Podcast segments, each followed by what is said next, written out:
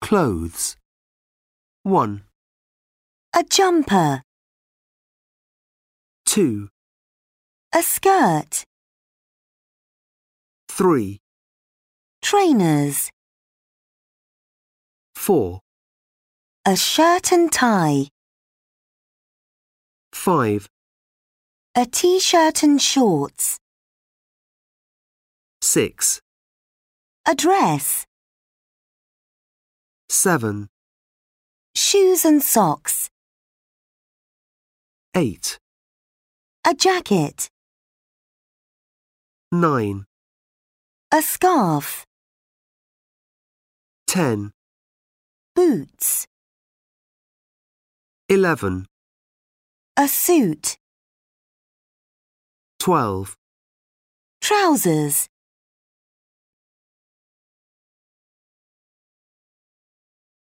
What are they wearing? 1, Polly and Penny are wearing yellow dresses and pink shoes. They're eating ice cream.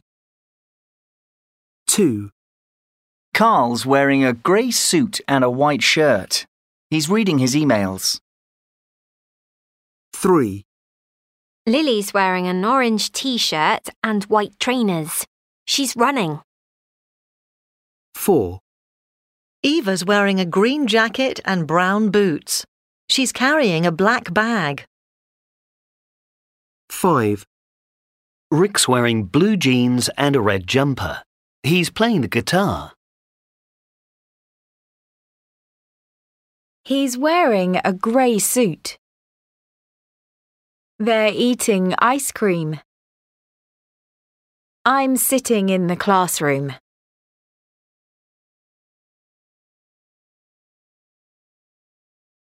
Thirteen point four. What's he wearing? What are they doing?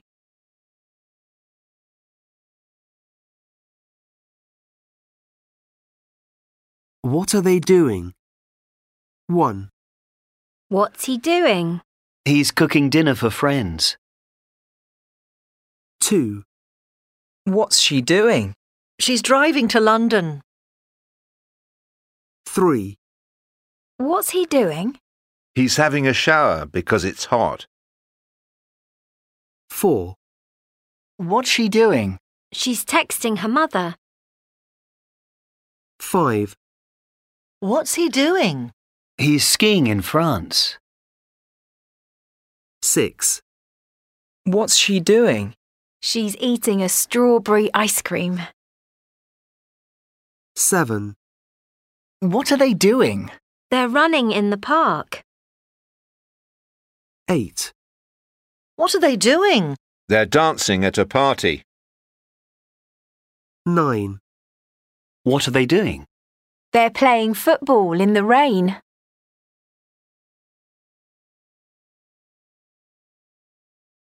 Carl at work. Carl is a businessman. He works from 9 o'clock to 5.30 every day. He always wears a suit and tie for work. He usually has lunch at his desk at 1 o'clock.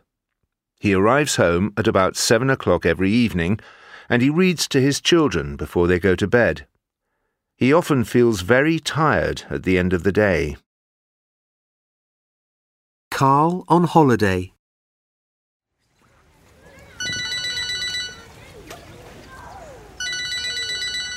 Hello. Carl, it's Brian. Sorry to call you about work. Oh, hi, Brian. That's okay. Uh, First things first.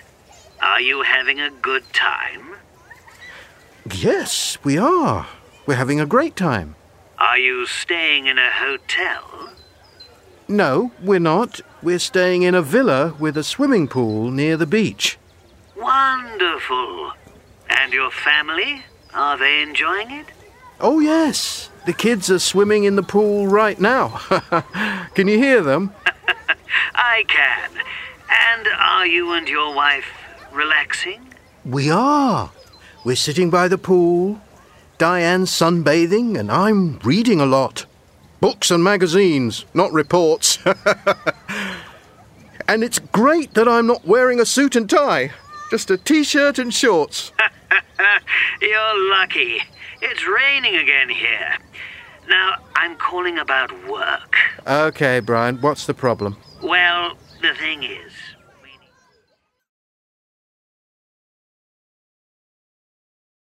Questions and answers. 1, Are they having a good time? Yes, they are. 2, Where are they staying? They're staying in a villa with a swimming pool near the beach. 3, What are the children doing? They're swimming in the pool. 4, What's Diane doing? She's sunbathing. 5, What's Carl doing? He's talking on the phone. 6, Is he wearing a suit? No, he isn't. 7, Why is Brian calling? Because he has a problem.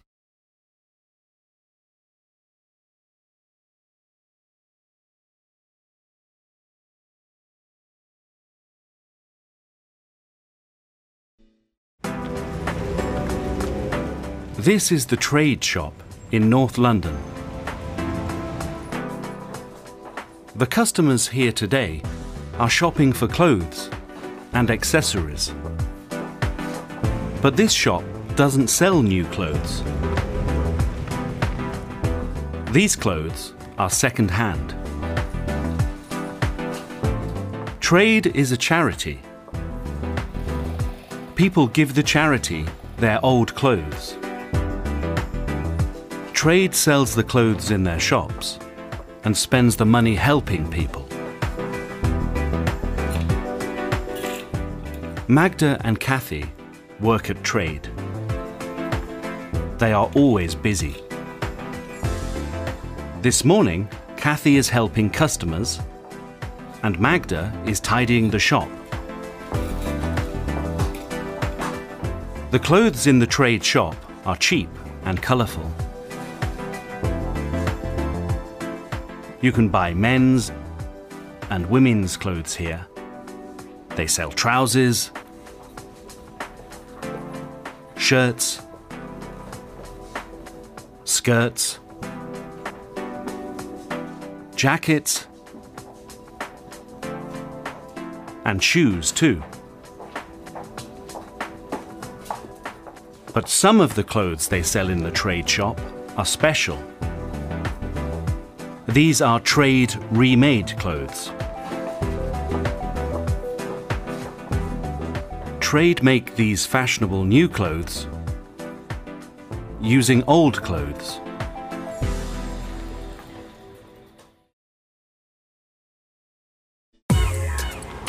Ninety kilometres away from the London shop, in a studio in Brighton on the south coast of England, Zoe is making the trade remade clothes. My name is Zoe. I make clothes for Trade Remade and I live in Brighton. Zoe makes all kinds of new clothes using the old clothes that people give to the charity. We make skirts and dresses and shirts, and for the winter, we also make jumpers and sweatshirts. This dress was a shirt. This woman's shirt was a man's shirt. Zoe's days are very busy. Her studio is full of old clothes, fabric, and thread. I start work at 9am in the morning and I finish at 5pm in the afternoon. Today, Zoe is making some blue skirts. Zoe always listens to music at work. Today, she's listening to the radio. Zoe is sewing very quickly. She's very good at sewing. She can make five skirts in a day. Every day at 10:30, Zoe stops work for a short break. Today, Zoe's having a coffee and writing an email to a friend. She doesn't stop for long. There's a lot of work to do. And Zoe loves her job. I like that I can spend all day sewing. And Zoe knows that all her hard work is helping other people too.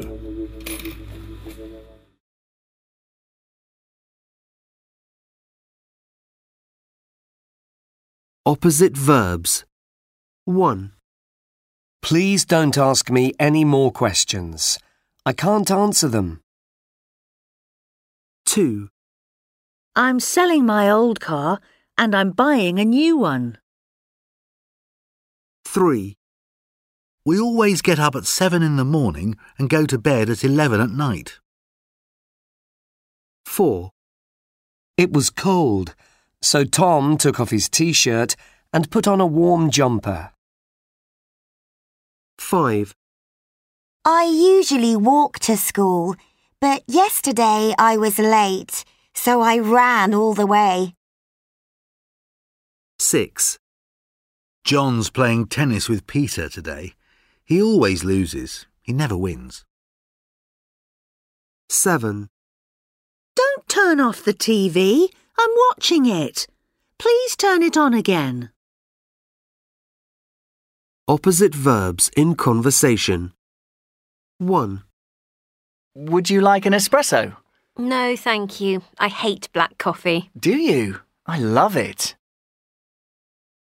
2. What time does the film start? 6.45. And do you know when it finishes? About 8.30, I think. 3. Would you like to play tennis after work? Sorry, I can't. I'm working late again. 4. Our train leaves London at 13.55. And what time does it arrive in Paris? 16.05. Wow, that's fast. 5. Did you remember to bring your dictionary? Oh, sorry, I forgot it. Not again. 6. Can I open the window? I'm hot. Of course. Just remember to close it when you leave the room. Opposite verbs in conversation. 1. Would you like an espresso? No, thank you. I hate black coffee. Do you? I love it. 2. What time does the film start? 6.45. And do you know when it finishes? About 8.30, I think. 3. Would you like to play tennis after work? Sorry, I can't. I'm working late again. 4. Our train leaves London at 13.55. And what time does it arrive in Paris? 16.05. Wow, that's fast. 5. Did you remember to bring your dictionary? Oh, sorry, I forgot it. Not again. 6. Can I open the window? I'm hot. Of course. Just remember to close it when you leave the room. What's the matter? 1. She's cold. 2. He's hungry. 3. They're tired. 4. He's thirsty. 5. They're hot. 6. She's bored. 7. He's angry. 8. She's worried. 9. He has a headache. 10. She has a cold. Why don't you? 1. What's the matter? I'm tired and thirsty. Why don't you have a cup of tea?